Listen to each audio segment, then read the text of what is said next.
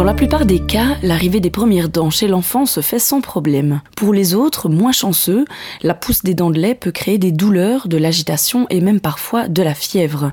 À partir de quel âge doit-on être attentif à ces symptômes? Janine Wagner, droguiste Vic. Ça dépend des bébés, mais en fait, vers euh, l'âge de 4 mois à peu près, euh, on peut déjà sentir que les gencives deviennent un petit peu plus dures, euh, deviennent un peu rouges. L'enfant, des fois, il commence de baver, il commence d'être un peu irritable. ça pourrait dire que les dents se préparent à sortir, à percer la gencive. Donc, entre 4 mois et 8 mois, je dirais, les premières dents commencent à sortir.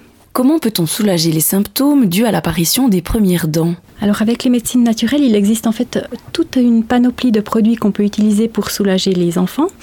Euh, on va commencer par l'homéopathie avec Camomilla qui est le leader en matière d'apaisement chez les enfants qui font leurs premières dents. Euh, ça apaise, ça calme, ça favorise aussi la percée de la dent.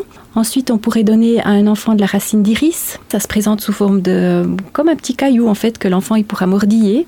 Euh, ça apaise, ça soulage et puis le fait de mordiller, ben, ça dégage une substance qui, qui calme aussi l'enfant. Androgris, quels sont les autres produits pour apaiser les douleurs chez les enfants qui font leurs dents?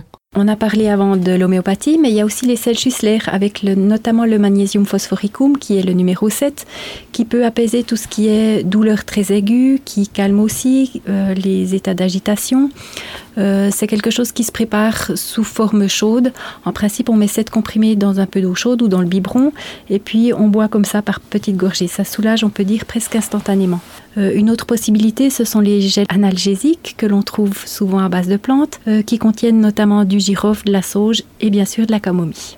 C'était Janine Wagner de la droguerie de l'Aubier à Vic. Pour plus d'informations sur ce thème, rendez-vous sur vitagate.ch ou directement chez votre droguiste.